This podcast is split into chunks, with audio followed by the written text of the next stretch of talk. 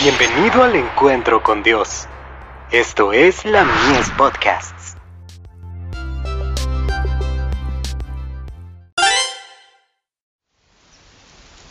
Cada día con Dios. Ayuda para estudiar. Procura con diligencia presentarte a Dios aprobado, como obrero que no tiene de qué avergonzarse, que usa bien la palabra de verdad. Segunda de Timoteo, capítulo 2, verso 15. Tengan cuidado al interpretar las escrituras. Léanlas con el corazón abierto a la influencia de la palabra de Dios, y entonces ésta traerá luz del cielo y dará entendimiento a los simples. No me refiero a los retardados mentales, sino a los que se extralimitan en su anhelo de ser originales e independientes con el fin de lograr un conocimiento que supere el verdadero conocimiento. Todos los que enseñan la palabra de Dios, emprenden una tarea muy solemne y sagrada, porque al escudriñarla reciben luz y un conocimiento correcto que deben impartir con los que la ignoran. La enseñanza consiste en inculcar ideas llenas a la vez de luz y verdad.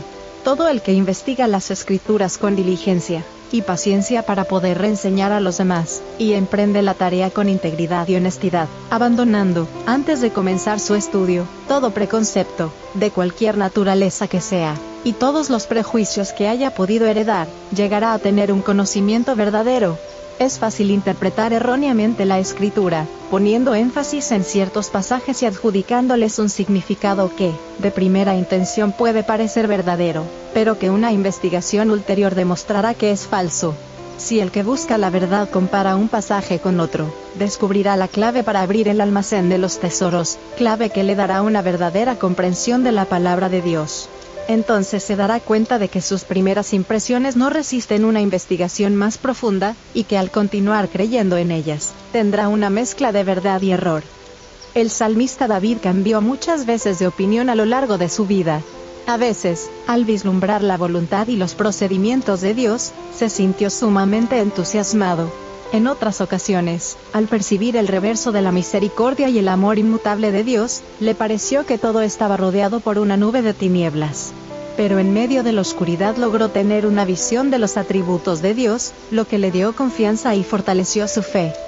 Al llorar y orar, tuvo una visión más clara del carácter y los atributos de Dios, fue educado por seres celestiales, y llegó a la conclusión de que sus ideas acerca de la justicia y la severidad de Dios eran exageradas.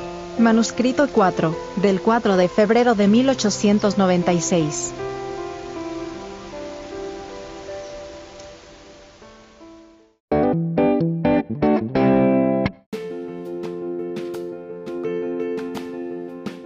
Visítanos en www.ministeriolamies.org para más contenido. Dios te bendiga.